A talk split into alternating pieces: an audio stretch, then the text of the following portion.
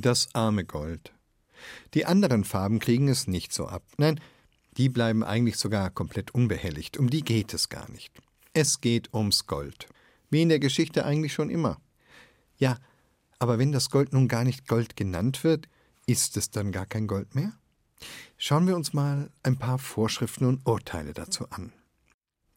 Im Jahr 2004 zum Beispiel wurde ein rechter Politiker zwar dafür verurteilt, dass er die Fahne der Bundesrepublik verunglimpfte, er hatte sie als Schwarz-Rot-Senf bezeichnet. Das Bundesverfassungsgericht hob dieses Urteil aber später wieder auf. Meinungsfreiheit und so. Aber man muss zugeben, golden sieht das Gold auf den meisten Fahnen ja auch gar nicht aus. Artikel 22 des Grundgesetzes. Die Bundesflagge ist schwarz-rot-gold. Die Tatsache, dass trotz der Bezeichnung Gold die Flaggen in Wirklichkeit kein Gold, sondern Gelb zeigen, ist eigentlich nur darauf zurückzuführen, dass die Herstellung eines textilen Goldes früher technisch gar nicht möglich war. Die Heraldik, die Lehre von den Wappen, sieht daher vor, dass das metallene Gold als gelbe Farbe dargestellt wird.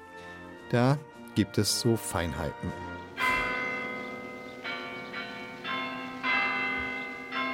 Im Flaggenstreit der frühen Weimarer Republik, als die Rechten damals schon die neuen Farben als Schwarz-Rot-Gelb oder schlimmer noch als Schwarz-Rot-Mostrich bezeichneten, da haben die Rechten ihrerseits übersehen, dass in ihrer Favoritin, der schwarz-rot-weißen Flagge des Kaiserreichs, das Weiß ja auch kein Weiß ist, sondern ein heraldisches Silber.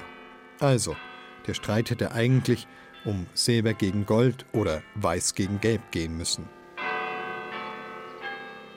Aber auf der deutschen Flagge ist sowieso alles durcheinander. Die Heraldik bestimmt eigentlich, dass Farbe nicht auf Farbe folgen darf, sondern von Metall geteilt werden muss. Aber darum kümmert die deutsche Flagge sich nicht, ob sie nun Schwarz-Rot-Silber oder Schwarz-Rot-Gold war. Überhaupt, Schwarz-Rot-Gold ist eine einzige Verkörperung von Rechtsverstößen. Nur Schwarz-Rot-Gold wurde gleich von zwei europäischen Staaten als exakt gleiche Nationalflagge geführt.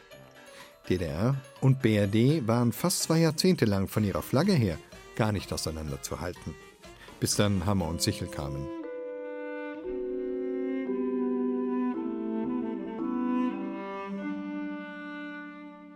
Schwarz-Rot-Gold steht heute für die freiheitlich-demokratische Grundordnung des Staates.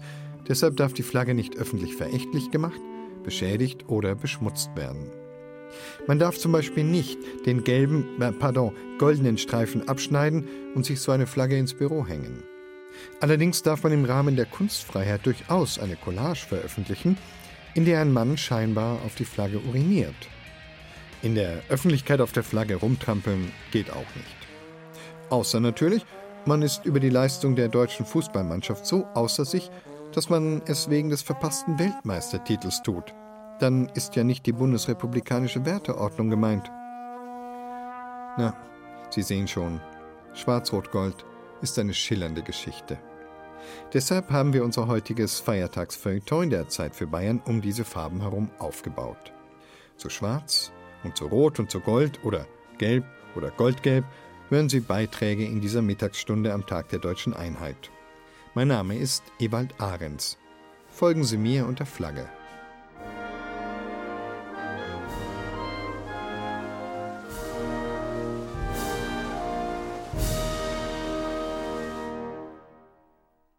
Burschenschaften, von denen die Farben unserer Flagge angeblich stammen sollen, haben die Farben oft andersrum angeordnet. Gold oben, Rot in der Mitte und Schwarz unten. Wir bleiben für das Motto dieses Feiertagsfeuilletons bei der heute geläufigen Anordnung Schwarz, Rot, Gold. Und wir beginnen mit einem Beitrag zur Farbe Schwarz. Die Farbe der Trauer. Früher ging man nach dem Tod des Ehegatten ein Jahr lang in Schwarz, heute trauert man anders. Aber vielleicht manchmal zu wenig, vielleicht braucht es doch ein wenig die Öffentlichkeit, um richtig zu trauern. Barbara Bogen erzählt von der Einrichtung eines Trauerstammtischs. Ich weiß nicht, ob ich damals den Mut gehabt hätte oder ob ich ihn heute hätte. Ich vermute eher nicht. Damals, viele Jahre ist es her, als mein Vater starb. Eine Säule in meinem Leben. Ratgeber, geistreicher Wegweiser, immer mit Humor, einem bösen Humor zuweilen, aber durch ihn gab es in unserer Familie immer etwas zu lachen. In unserer Küche lagen wir nicht selten unter dem Tisch vor Lachen und hielten uns die Bäuche, weil sein Humor so skurril und einzigartig war, dass man sich nicht halten konnte. Dabei habe ich ihn eigentlich auch als einen sehr melancholischen Menschen erlebt. Verzweiflung und das Lachen wechselten sich in seinem Leben ab. Als er ging, wenn auch hochbetagt, war auch der Humor verschwunden aus unserem Haus, für eine lange Zeit jedenfalls. Wir zogen uns zurück. Trauer, das war kein Zustand für die Öffentlichkeit. Man wollte, man musste mit sich allein sein und dem Schmerz. Dazu kam die Wut, warum das Leben uns das antut, den Tod, und keiner weiß von ihm, ob er einen guten oder einen schlechten Charakter besitzt, dieser Tod, und was er von uns will. Und dann das, ein Trauerstammtisch. Reden über Trauer. Nach einem Sterbefall die eigene Ohnmacht und Verzweiflung in die Öffentlichkeit tragen. Ist das möglich? Wie ist das möglich? Genau das aber ist das Konzept des Trauerstammtisches von Alexander Diehl, einem Sozialpädagogen, der gemeinsam mit seinem Arbeitgeber, dem Beerdigungsinstitut Burger in Fürth, ein Konzept entwickelte, das dieser stillen, einsamen Verzweiflung entgegentreten will.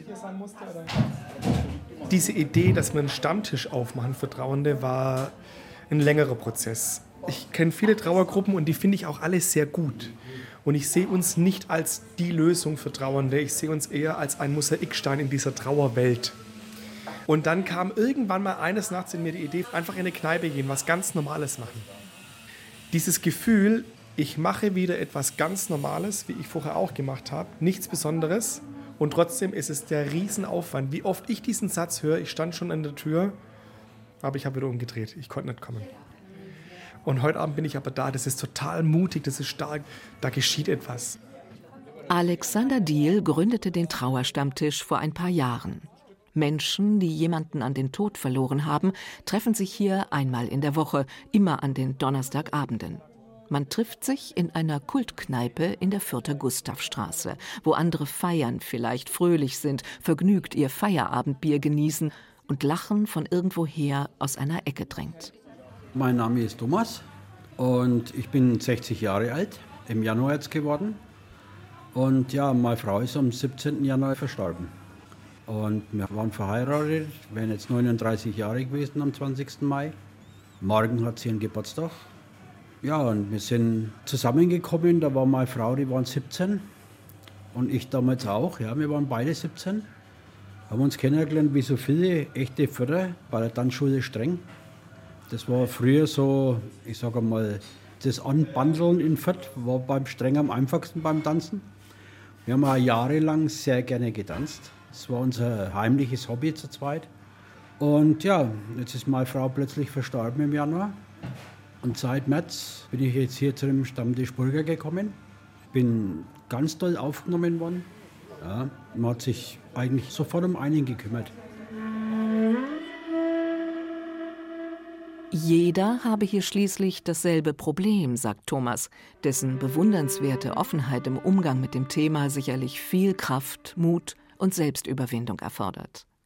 Dadurch aber, dass alle hier gerade durch eine schwierige, sehr schmerzliche Phase ihres Lebens gehen, herrsche jedoch eine große Empathie, Verständnis für den oder die andere.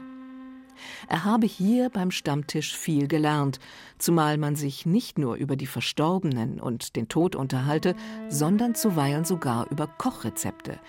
Es sei eine Gemeinschaft von immer wechselnden Menschen, in der man nicht nur trauert, sondern oft auch lacht und so Schritt für Schritt den Weg zurückfindet ins Leben. Zu Zugland habe ich zum Beispiel, dass man wieder positiv ist, dass man wieder mit offenen Augen durchs Leben geht, dass man überhaupt wieder an der Gesellschaft ein wenig teilnimmt. Weil man hat ja im ersten Moment eigentlich so das Gefühl, man will sich ja eigentlich nur noch verstecken und verkrümmeln. Das kommt auch immer wieder. Mit seiner Frau sei er jeden Samstag über den Wochenmarkt gelaufen, sagt Thomas. Danach essen gehen irgendwo, Kaffee trinken, ein schönes Ritual. All das habe er nach dem Tod seiner Frau allein lange nicht fertiggebracht. Allein von Fürth aus etwa in die Nürnberger Fußgängerzone zu fahren, sei unmöglich gewesen. Einfach zu viele Menschen, zu viel Lärm, zu viel Licht, zu viel Leben. Sein Sohn und der Stammtisch hätten ihm geholfen, diesen Weg in eine, wenn auch veränderte Normalität wieder zu betreten. Wenn ich in Seminaren bin, sage ich das immer als Einstiegssatz, dass es mir wirklich wichtig ist, dass man es lernt und schafft, sich auf die positive Seite des Lebens zu schlagen. Dass man es lernt, die kleinen Dinge zu genießen und dankbar zu sein für alles, was man hat. Aber nicht auf Kosten der Leidenden. Ich habe auch manche Tage dabei, wo ich dann zu Hause sitze und weine. Ich weine auch oft einmal hier am Stammtisch, weil dann überkommt es einen einfach. Ich war am Anfang auch so, wie viele andere auch. Die haben das versucht zu unterdrücken. Aber ich habe das gelernt hier am Stammtisch. Man braucht seine Tränen nicht unterdrücken. Man darf trauern. Und ich glaube, das müssen wir auch gesellschaftlich lernen, damit richtig umzugehen. Und zu sagen, auch die Leute, denen es gerade so geht, die gehören dazu und wir nehmen sie einfach mit das hat man als Trauernder oft, dass man das Gefühl hat von, seit der Sterbefall war, habe ich irgendwie die Gesellschaft verlassen. In irgendeine Bubble rein, die ich gar nicht rein wollte. Und wenn wir das wieder schaffen könnten, zu sagen, hey, du gehörst da ganz normal mit dazu und ja, ich sehe dein Leid. Und ja, ich sehe deine Probleme. Und ich kann auch nicht damit umgehen. Es tut mir furchtbar leid, aber schön, dass du da bist. Ich glaube, da würden wir, boah, das wäre so schön. Das wäre so gut. Am Stammtisch herrscht eine Offenheit, die man sich überhaupt in der Gesellschaft wünschen würde im Dialog der Menschen miteinander, jenseits eines oftmals unausgesprochenen Drucks, der Glücklichsein und Daueroptimismus verordnet. Schön wäre, wenn auch vermehrt Menschen mit Migrationshintergrund den Weg an den Stammtisch finden würden. Bislang ist das noch nicht der Fall, aber es wäre eine gute Perspektive für Verständigung in der Zukunft. Es gibt so viele Bühnen, für die Menschen, die Erfolg haben oder die keinen Erfolg hatten und jetzt auf einmal erfolgreich sind? Wer baut eigentlich die Bühnen für die Menschen, die über Jahre hinweg keine Erfolgsgeschichte erzählen können?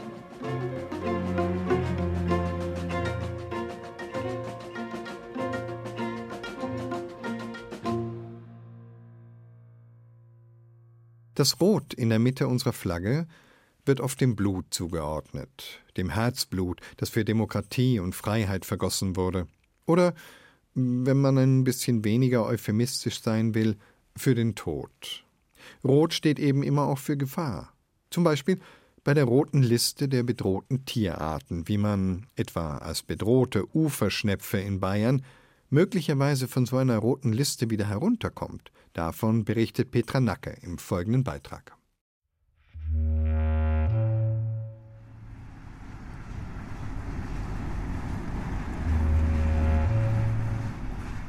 Ich stehe irgendwo im Altmühltal zwischen Wiesen und kahlen Feldern und warte.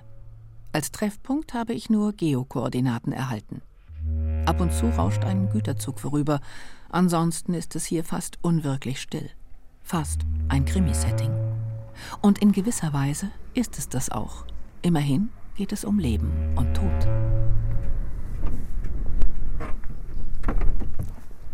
Hallo. Hallo. Der Chef, der braucht noch ein bisschen. Ich bin nur der Gebietsbetreuer. Jan Heikens arbeitet beim Landesbund für Vogelschutz, kurz LBV. Hier, knapp fünf Kilometer nordöstlich vom Altmühlsee, wollen wir nach Spuren der Uferschnepfe suchen. Mehr werden wir auch nicht finden. Die Vögel haben hier schon vor Monaten gebrütet und sind anschließend in ihre Winterquartiere Richtung Atlantik geflogen.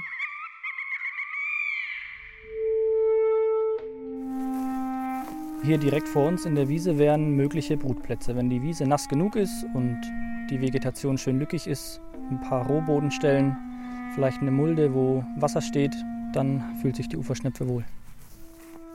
Heikens streicht liebevoll über eine kahle Stelle am Boden, die ich ohne ihn wohl nicht bemerkt hätte. Woher sollte ich auch wissen, dass dies ein idealer Brutplatz für die Uferschnepfe und ihre Küken ist? Bis vor kurzem wusste ich nicht einmal, dass sie existiert. Jetzt muss ich lernen, dass es sie in Bayern wohl nicht mehr lange gibt, wenn nichts unternommen wird. Denn dieser Vogel ist anspruchsvoll, braucht vor allem eines, nasse Wiesen. Und die haben wir hier.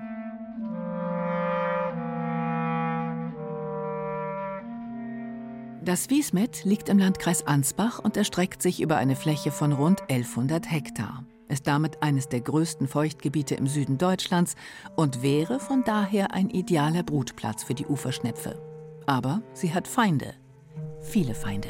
Alle Feinde der Uferschnepfe aufzuzählen, das wäre eine lange Liste, aber wir haben hauptsächlich Fuchs und dann kommen natürlich dazu diverse Greifvögel, zum Beispiel die Rohrweihe, der Mäusebussard, Rot- oder Schwarzmilan. Von den erwachsenen Uferschnepfen würde ich auch den Wanderfalken und den Habicht mit ins Feindspektrum setzen. Wobei Feind, es klingt ein bisschen extrem, ne? Also das ist die Natur. Die fressen schon immer Uferschnepfen. Bei einer großen Population wäre das auch kein Problem. Im Jahr 2021 wurden in ganz Bayern allerdings nur noch 19 Brutpaare gezählt, sechs bis sieben davon im Wiesmet. Das größte Problem dieser Wiesenbrüter sind nicht Füchse und Raubvögel, sondern die Trockenlegung von Feuchtwiesen. Deshalb hat der LBV schon 2017 ein Schutzprojekt gestartet. Wir zäunen die Nester dann ein, damit sie geschützt sind vor zum Beispiel einem Fuchs. Und wir berechnen den Schlupfzeitpunkt der Küken. Und an diesem Schlupftag wird das Küken dann mit einem Radiosender versehen. So können wir das Küken dann orten um es zum Beispiel vor landwirtschaftlichen Bearbeitungsgängen zu schützen. Trotzdem waren die Verluste auch in diesem Jahr wieder hoch. Deshalb will der LBV weitergehende Schritte. Die Gelege sollen eingesammelt, die Küken in Volieren aufgezogen und später auf geeigneten Flächen wieder ausgewildert werden. Dieser Naturschutz extrem ist in Fachkreisen umstritten. Denn er geht weit über den klassischen Artenschutz hinaus. Das weiß auch Dr. Norbert Schäffer der Vorsitzende des bayerischen LBV. Grundsätzlich wollen wir natürlich möglichst wenige Eingriffe in Bestände. Wir wollen nicht Vögel draußen in der freien Wildbahn zum Beispiel füttern und so weiter und so weiter. Also wir wollen sie also nicht abhängig machen vom Menschen. Das ist auch für den LBV ein Grundsatz. Nur bei der Uferschnepfe müssen wir uns die Alternativen anschauen und die Alternative ist derzeit das Aussterben der Art in wenigen Jahren und statt das Aussterben jetzt einfach nur tatenlos zu dokumentieren und immer das zu machen, was man in der Vergangenheit gemacht hat, was aber nicht ausgereicht hat, brauchen wir andere Maßnahmen.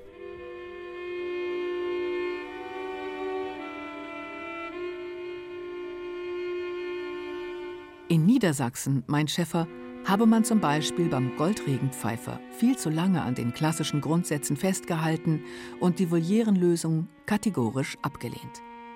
Jetzt ist dieser Vogel dort ausgestorben. In anderen Ländern, zum Beispiel in Großbritannien, erziele man hingegen mit der Volierenaufzucht gute Ergebnisse. Oberstes Ziel bei allem sei aber, dass wir bei der Uferschnepfe keine Kompromisse machen dürfen. Sobald ich sage, Uferschnepfe, aber ich möchte gleichzeitig eine Bewirtschaftung und so weiter und der Landwirt muss halt einfach am 15. Juni mähen, anders passt nicht im Betriebsablauf, verlieren wir die Uferschnepfe. Wir brauchen für die Uferschnepfe wenige Punkte in Bayern, die dann aber tatsächlich nur für die Uferschnepfe und ihren Lebensraum, aber als Leitart die Uferschnepfe gemanagt werden. Eine weitere Maßnahme, die ebenfalls unter das Schlagwort Naturschutz extrem fiele, wäre die Eindämmung des Fuchsbestands, der übermäßig zugenommen hat, da er weder durch Wölfe noch durch die Tollwut reguliert wird. Das ist unpopulär. Das hat man bis vor wenigen Jahren eigentlich nicht gemacht. Da macht man sich nicht beliebt damit. Der Fuchs ist eine beliebte Tierart und den Abschuss zu fordern, ja, da bekommt man also sicherlich keine begeisterten Reaktionen. Neben den befürchteten emotionalen Reaktionen gibt es in Naturschutzkreisen durchaus auch pragmatische Argumente, die generell gegen diesen extremen Weg des Naturschutzes sprechen. Er sei viel zu personalaufwendig, zu teuer und ein positives Ergebnis ungewiss. Stattdessen solle man sich ausschließlich auf den Erhalt und die Schaffung geeigneter Lebensräume konzentrieren. Ja, sagt Schäffer, aber das ist nichts, was man innerhalb von zwei, drei Jahren machen kann. Wiedervernässungsprojekte, was ja einen gewissen Eingriff in das Eigentum darstellt, sind notorisch langatmig. Da reden wir oftmals nicht über Jahre, sondern Jahrzehnte. Es geht also nicht darum zu sagen, entweder wir führen diese extremen Maßnahmen durch und nehmen die jungen Uferschnepfen vorübergehend in Volieren oder wir gestalten den Lebensraum, sondern wir brauchen beides. Wenn wir nur den Lebensraum gestalten, dann werden wir die Uferschnepfe verlieren. In ganz Deutschland wurden 2019 immerhin noch rund 3700 Brutpaare gezählt. Also, braucht es die Uferschnepfe in Bayern überhaupt? Das ist eine fast philosophische Frage. Brauchen wir die Uferschnepfe hier? Fürs ökologische Gleichgewicht brauche ich keine Uferschnepfe, das ist ganz klar. Die Uferschnepfe hat aber in den Augen des LBV eine Daseinsberechtigung. Sie hat hier in größerer Zahl gelebt. Wir wollen uns nicht mit den 19 Brutpaaren abfinden, die es noch gibt. Wir wollen sie zumindest punktuell in größerer Zahl stabile Bestände wieder zurückbringen. Das ist unser Ziel und mit ihr natürlich diesen gesamten Lebensraum. Feuchte Wiesen, Nasswiesen, die früher mal in Bayern weit verbreitet waren. Die Uferschnepfe und ihr Lebensraum gehören untrennbar zusammen. Und selbst wenn vielen von uns dieser Vogel egal sein dürfte, sollten wir uns doch fragen, ob es uns auch egal sein kann, wenn mit seinem Verschwinden ein Stück unseres eigenen Lebensraums verschwindet. Wenn die Vielfalt, die wir gerade noch erleben können, einer monotonen Einfalt weicht.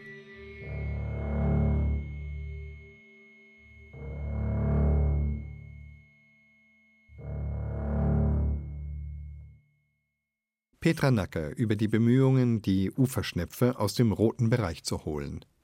So, damit wären wir also beim Gold. Also diesmal kein Gelb und kein Senf oder so wie am Anfang der Sendung, sondern echtes glänzendes Gold. Andreas Pehl hat sich mit einem professionellen Sucher getroffen. Gern gebe ich es ja nicht so, aber es ist einfach so. Ich kann Stunden damit verbringen, irgendwas zu suchen, von dem ich weiß, dass ich es gerade noch hatte. Meine Kaffeetasse in der Früh oder noch schlimmer, die Butter im Kühlschrank. Sie muss irgendwo in seinen Tiefen verborgen sein. Wenn die Familie dann nur noch ungläubig den Kopf schüttelt, weil doch eigentlich alles so offensichtlich daliegt, könnte ich manchmal fast verzweifeln. Sucher ist man von Geburt an. Ich habe einfach ein gesteigertes Wahrnehmungsvermögen und ich entdecke Dinge, ohne dass ich das manchmal will. Von Geburt an. Also kann ich den großen Erfolg auf diesem Gebiet für mich schon mal ausschließen. Manuel Brückel ist ein professioneller Sucher, der sich allerdings nicht mit der Butter im Kühlschrank abgibt. Vielleicht kann ich mir trotzdem ein bisschen was von ihm abschauen. Wie findet er die Dinge? Gibt es eine Technik? Es ist so, als ob Hitze über der Straße fährt. Das ist im Bild der Unschärfe und dann tauchen solche Sachen auf. In meiner Jugendzeit war das regulär schlimm, also da habe ich mir kaum drüber sprechen dran. Das klingt auch für mich ein bisschen eigenartig. Gibt es sowas tatsächlich? Eine Begabung, verschollene Dinge zu sehen? Sowas passiert mir oft, wenn ich keine Gedanken habe und so ein bisschen so ein Alpha-Zustand, wo ich einfach innerlich ruhig bin. Das springt mich dann regulär so an, dass ich sage, oh, das ist eine Anomalie. Das gehört da nicht hin. Die Formation ist komisch, das Gelände schaut komisch aus. Und so geht es mir halt bei anderen Sachen auch. Und manchmal ist es halt einfach plötzlich da. Aber es ist so als Bild im Bild zu verstehen.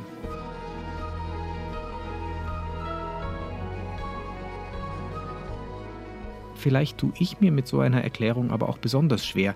Mir fällt ja nicht einmal meine Kaffeetasse auf, die ich kurz vorher selbst irgendwo abgestellt habe.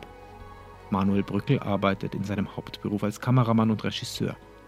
Daneben hat er das X-Team ins Leben gerufen. Zusammen mit einer zwölfköpfigen Recherchegruppe macht er sich auf die Suche nach verschollenen Orten und Gegenständen. Wir sind keine Esoteriker, da bin ich ja ganz scharf dahinter. Also wir haben wirklich den wissenschaftlichen Ansatz. Wir arbeiten auch mit Behörden und Leuten zusammen die das professionell auch machen und finden dann einfach Sachen raus. Zusammen mit seinem Team hat er mittelalterliche Burgen und frühgeschichtliche Siedlungen entdeckt, aber auch verborgene Schätze oder vermisste Dokumente.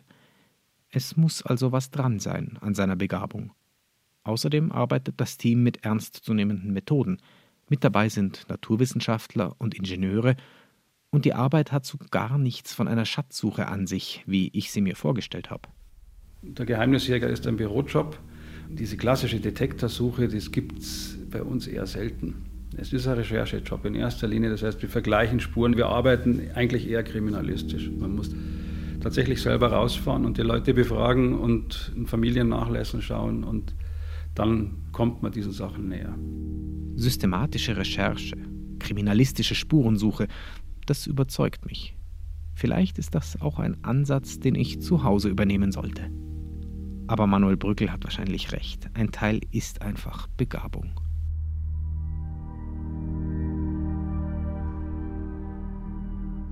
wie andere Leute Musikgehör haben oder besonders gut rechnen können, habe ich halt das. Ein Freund von mir und der Kollege in der Forschergemeinschaft, der hat schon 13 Goldschätze gefunden. Das ist auch nicht zu erklären. Natürlich, das Gold, das fasziniert die Menschen.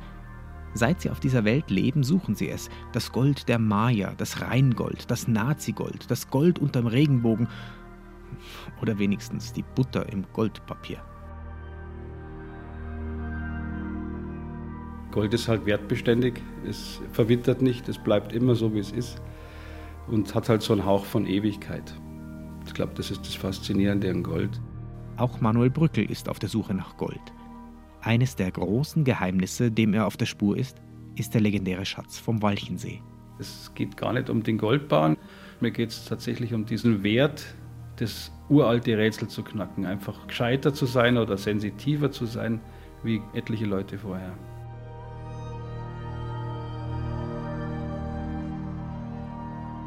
Viele Tonnen Gold sollen bei Kriegsende 1945 aus Berlin in Richtung Mittenwald gebracht und vergraben worden sein. Man hat dann sich aus der Notlage heraus einfach entschieden, den Schatz an den Walchensee zu bringen. Das waren einmal 9,1 Tonnen, das waren einmal 1,2 Tonnen Gold und dann nochmal 90 Säcke mit Devisen. Viele Geschichten ranken sich um dieses Gold. Manuel Brückel kennt sie alle und er ist der Aufklärung des Falls wohl näher als die vielen Schatzsucher, die immer wieder versuchen, dem Geheimnis auf die Spur zu kommen. Sie graben, sondieren, bisher vergebens. Manuel Brückel geht anders an die Sache heran, und seine Recherchen, Befragungen und Kartenstudien lassen ihn sogar zur Überzeugung kommen, es wurde 1945 in den bayerischen Alpen noch mehr Gold versteckt als ursprünglich angenommen. Also die neuesten Recherchen haben gezeigt, dass eben ein zweiter Schatz noch am Walchensee angekommen ist. Da reden wir dann von 6,5 Tonnen Gold. Also, dass da noch 6,5 Tonnen Gold im Wald liegen, ist natürlich nicht richtig. Was allerdings richtig ist, ist, dass bis in die heutige Zeit immer wieder dort Gold gefunden worden ist. Wir haben jetzt also so zwölf Geschichten, die wir kennen, wo Leute einfach Goldbahn am Walchensee gefunden haben. Bis 2006, das ist der letzte bekannte Fund. Ich sollte öfter an den Walchensee. Aber bei meinen Fähigkeiten ist das vielleicht auch ein bisschen hochgegriffen. Das ist nicht so, dass man denkt, da liegen jetzt noch 6,5 Tonnen im Gelände rum. Den Fehler habe ich damals auch mal gemacht. Die Soldaten, die das entweder eingegraben haben oder zum Teil auch wieder ausgegraben haben, haben sich halt bei der Gelegenheit was irgendwie unter Wurzeln reingelegt, damit sie sich später wiederholen und diese Sachen sind gefunden worden. Manuel Brückel ist sich nach seinen Recherchen sicher, der eigentliche Schatz ist schon längst verschwunden. Die haben halt einfach hochbelastete Leute über die Grenze geschleust. Das waren die Fluchtrouten, wo die diese Top-Nazis einfach ausgeschleust haben mit falschen Papieren und einer Geldreserve. Und dafür war dieser Schatz im Wetterstein da. Viele Dinge liegen noch im Dunkeln und reizen Manuel Brückel, weiter zu recherchieren und zu suchen. Nicht nur beim Nazigold, sondern quer durch die Jahrhunderte. Mein wichtigster Fund, den ich jetzt die letzten Wochen gemacht habe, ist ein Schuh in dem Sinne ist es gar kein Schatz. Ne? Es geht oft nicht nur um das Gold, sondern es geht um das Rätselknacken. So ist er, der Manuel Brückel. Er deutet seine Funde und ihre Zusammenhänge oft nur an. Alles bleibt ein Geheimnis, muss ein Geheimnis bleiben, bis es ganz offiziell gelüftet wird. So möchte er die Schätze und seine eigenen Recherchen schützen. Doch während ich ihm so zuhöre, werde ich immer verzagter. Hab ich überhaupt eine Möglichkeit, die Quote meiner Erfolgserlebnisse beim Suchen wenigstens ein bisschen zu erhöhen? Zum Glück hat er noch ein paar aufmunternde Worte für mich. Jeder findet was. Von unserer Grundstruktur als Menschen sind wir nicht nur Jäger und Sammler, sondern vor dem Jäger und Sammler kommt der Sucher. Auch der Jäger muss erst einmal suchen und Spuren lesen. Und auch der Sammler muss erst einmal suchen. Also wir sind von unserer Substanz als Menschen sind wir eigentlich Sucher. Das klingt gut. Dann besteht für mich vielleicht doch noch die Chance, in Zukunft wenigstens daheim meine Sachen zu finden. Alle Indizien deuten darauf hin, irgendwo muss sie hier sein. Jetzt hatten wir an diesem Tag der deutschen Einheit schon einen Beitrag zur Farbe Schwarz, einen zum Rot und einen zum Gold. Lassen Sie uns doch zum Schluss der Sendung noch eine Geschichte hören, in der alle drei Farben eine wichtige Rolle spielen. Grundsätzlich gilt, dass jede andere Farbe als schwarz vorschriftswidrig war. bei der Entwertung von Briefmarken, also vorschriftswidrig. Das ist Peter Zollner, ein Philatelist, ein Briefmarkenfreund aus Straubing. Er ist der Vorsitzende einer Arbeitsgruppe mit dem Namen Bayern Klassisch, die sich, wie der Name andeutet, mit alten bayerischen Briefmarken aus der Zeit vor 1920 beschäftigt. Gerade arbeitet er an einem umfangreichen Buch über die Entwertung von Briefmarken. Wortwörtlich hieß es, zur Abstempelung der Marken ist Druckerschwärze in bester Qualität zu verwenden. Also von guter oder bester Qualität. Also legen Sie mir jetzt da nicht genau auf das Wort fest. So ist das seit 1849, als in Bayern Briefmarken eingeführt wurden. Ordnung muss sein. Der Grund liegt ja auch auf der Hand. Schwarz bietet einen guten Kontrast zu vielen anderen Farben, und so kann man kaum übersehen, dass eine Marke bereits entwertet wurde. Aber selbst die bayerische Ordnung gerät manchmal aus den Fugen, nicht erst in jüngerer Zeit, sondern schon am 17. Juni 1864. Da stempelt der Postexpeditor in Neuötting einen Briefumschlag in Rot. Also wäre das in München bei der oberen Behörde ruchbar geworden, dann hätte er eine saftige Strafe bekommen von eineinhalb Gulden. Also 90 Kreuzer wären das gewesen, weil er nicht vorschriftsgemäß abgestempelt hat. Was ihn bewegt hat, dieses Risiko einzugehen oder ob es tatsächlich ein Versehen war, man kann sich jetzt eigentlich nicht vorstellen, dass ihm das schwarze Stempelkissen ausgetrocknet wäre und er deswegen auf das rote zurückgreifen hätte müssen. Das lässt sich nach 160 Jahren nicht mehr nachvollziehen. Wie er hieß, der Gute? Auch keine Ahnung. Wir wissen nichts über ihn. Wir haben heute nur noch das Ergebnis seiner vorschriftswidrigen Arbeit vorliegen. Im März wurde der betreffende Umschlag mit den roten Stempeln in einem Auktionshaus versteigert, Wer den Zuschlag bekommen hat? Auch das wissen wir nicht. Eine Geschichte von Namenlosen ist das hier. Wobei, nicht ganz. Zunächst ist es ein Umschlag, der gar nicht aus Bayern stammt, sondern aus Österreich. Da klebt rechts eine österreichische 10-Kreuzer-Marke und die ist abgestempelt in Hall in Tirol. Und die geht nach Neuötting an den Stadtbaurat Riedl. Der Herr Riedl war aber abgereist nach Linz. Es war der Brief in Neuötting nicht zustellbar. Der Sohn vom Herrn Riedl ist also dann hergegangen und hat zwei blaue Sechs-Kreuzer-Marken aufgeklebt auf den Umschlag, der aus Hall gekommen ist, hat die Anschrift Neuötting durchgestrichen und hat Linz drunter geschrieben, also Linz an der Donau, wohin der Vater abgereist war. Ja, da sollte man jetzt vielleicht am Rande erwähnen, dass ein Brief mit zwei solchen blauen Sechs-Kreuzer-Marken sauber abgestempelt, ohne sonstige Spezialitäten, allenfalls 100 Euro kosten würde. Und jetzt kommen halt die Spezialitäten von diesem einen Brief dazu. Erstens hat dieser Herr Riedel Junior immer oder fast immer bei der Korrespondenz an seinen Vater die Marken auf die Spitze gestellt und dann noch so geklebt, dass sie sich überlappen. Und dadurch ist die sogenannte Riedel-Korrespondenz auch bekannt geworden. Also wenn ich vorher gesprochen habe von einem ganz normalen Brief mit zwei solchen Marken von 100 Euro, dann wäre jetzt das mit der eigenartigen Frankaturweise von dem Riedelbrief, könnten wir hinten schon einen Nuller ranhängen. Das heißt, da wären wir bei ungefähr 1000 Euro. So, das ist aber alles noch nichts Besonderes, denn jetzt kommt der Postexpeditor von Neuötting ins Spiel. Stellt sich die Frage, wenn überall schwarz vorgeschrieben war, warum hat er dann eigentlich ein rotes Stempelkissen? Das ist auch leicht zu beantworten, weil ab Anfang der 1860er Jahre für eingeschriebene Briefe, damals Chargé-Briefe genannt, ein Chargé-Stempel abgedruckt werden musste neben der Marke und zwar in Rot. Und deswegen hat also dieser Expeditor, wie alle Expeditoren in ganz Bayern, auch ein rotes Stempelkissen besessen, zumindest ab Anfang der 1860er Jahre. So. Und jetzt greift er halt einfach, anstatt in das schwarze Stempelkissen, in das rote. stempelt die beiden Marken und stempelt auch noch den Ortsstempel Neuötting ebenfalls in Rot daneben.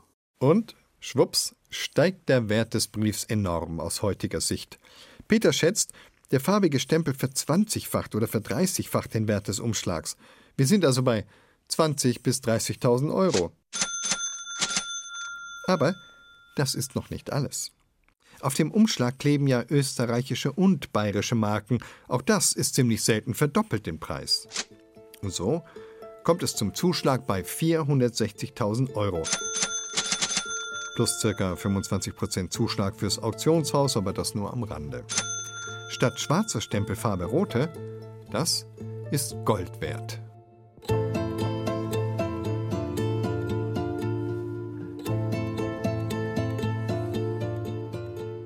Okay, das ist also eine Anomalie, ein Extremfall wegen der vielen ungewöhnlichen Eigenschaften dieses Umschlags. Ja, sicher. Aber ein Einzelfall? Nein, nicht hier in Neuötting. Also der bewusste Brief stammt vom 17. Juni 1864. Ich habe in meiner Kartei eine rote Abstempelung noch einmal vom 11.05., allerdings ohne Jahr, weil das auf loser Marke ist und dann noch vom 17.10.1864. Das heißt, der Neuöttinger war eigentlich schon ein wiederholter Farbensünder. Es war ja, vermutlich kein Versehen, dass er da eben bei diesem Riedelbrief in die rote Tinte gegriffen hat. Und wenn, dann ist ihm dieses Versehen öfter passiert als den meisten anderen bayerischen Postexpeditoren. Farbige Stempel, so sagt man, wenn sie nicht schwarz sind, kommen am häufigsten in Neuötting vor, schätzt Peter Zollner. Wobei häufig natürlich da ganz ein relativer Begriff ist. Den roten Neuöttinger Mühlradstempel, die dürfte es vielleicht zehnmal geben. Peter hat uns aber auch auf eine andere Auktion aufmerksam gemacht, die im August stattgefunden hat. Eine Marke aus Immenstadt, die, Zitat, in deutlicher Blautönung, Zitat Ende, abgestempelt wurde. Ja, er hat schon was Blaues, dieser Abdruck. Ja, weil halt jemand, der so einen gefunden hat, schon ein Interesse daran hat, dass ihm der Farbige bezahlt wird und nicht der Schwarze. Und dann wird halt behauptet, dass das ein blauer Stempel sei. Denn in Wahrheit ist es so gewesen, erklärt er. Der Expeditor hatte etwas anderes in Blau zu stempeln. Und als er später eine Marke entwerten musste, hat er natürlich das schwarze Stempelkissen genommen. Ordnung muss sein. Nur waren auf dem Stempel noch Reste der blauen Farbe. Und die sind auf den nächsten so und so viel Stempelungen noch zu sehen, bis das Schwarz wieder die Oberhand gewonnen hat. Ich würde so ein Stück nicht in meine Sammlung aufnehmen. Also ein roter Stempel, der soll aus dem original roten Stempelkissen kommen oder ein blauer aus dem blauen Stempelkissen und da sind dann nicht drei, vier oder fünf schwarze dazwischen gewesen sein. Aber gut, das ist Ansichtssache. Der Markt sagt eigentlich was anderes. Es gibt auch ja, viele Interessenten, die solche abgeschwächten, eher schwarzen als äh, farbigen Stempel gerne in die Sammlung aufnehmen. So ist das mit den Farben ganz allgemein. Unser Blick auf sie kann gefärbt sein von Wichtigtuerei, kulturellen Zuschreibungen und Codes, allerlei Vorurteilen. Ich bin sicher, wenn Sie heute auf Schwarz-Rot-Gold schauen, dann sehen Sie mehr als die drei Farbtöne. Was ich persönlich am meisten mag, ist, dass Gold ja vieles bedeuten kann, aber auf unserer Flagge ganz explizit für die Demokratie steht.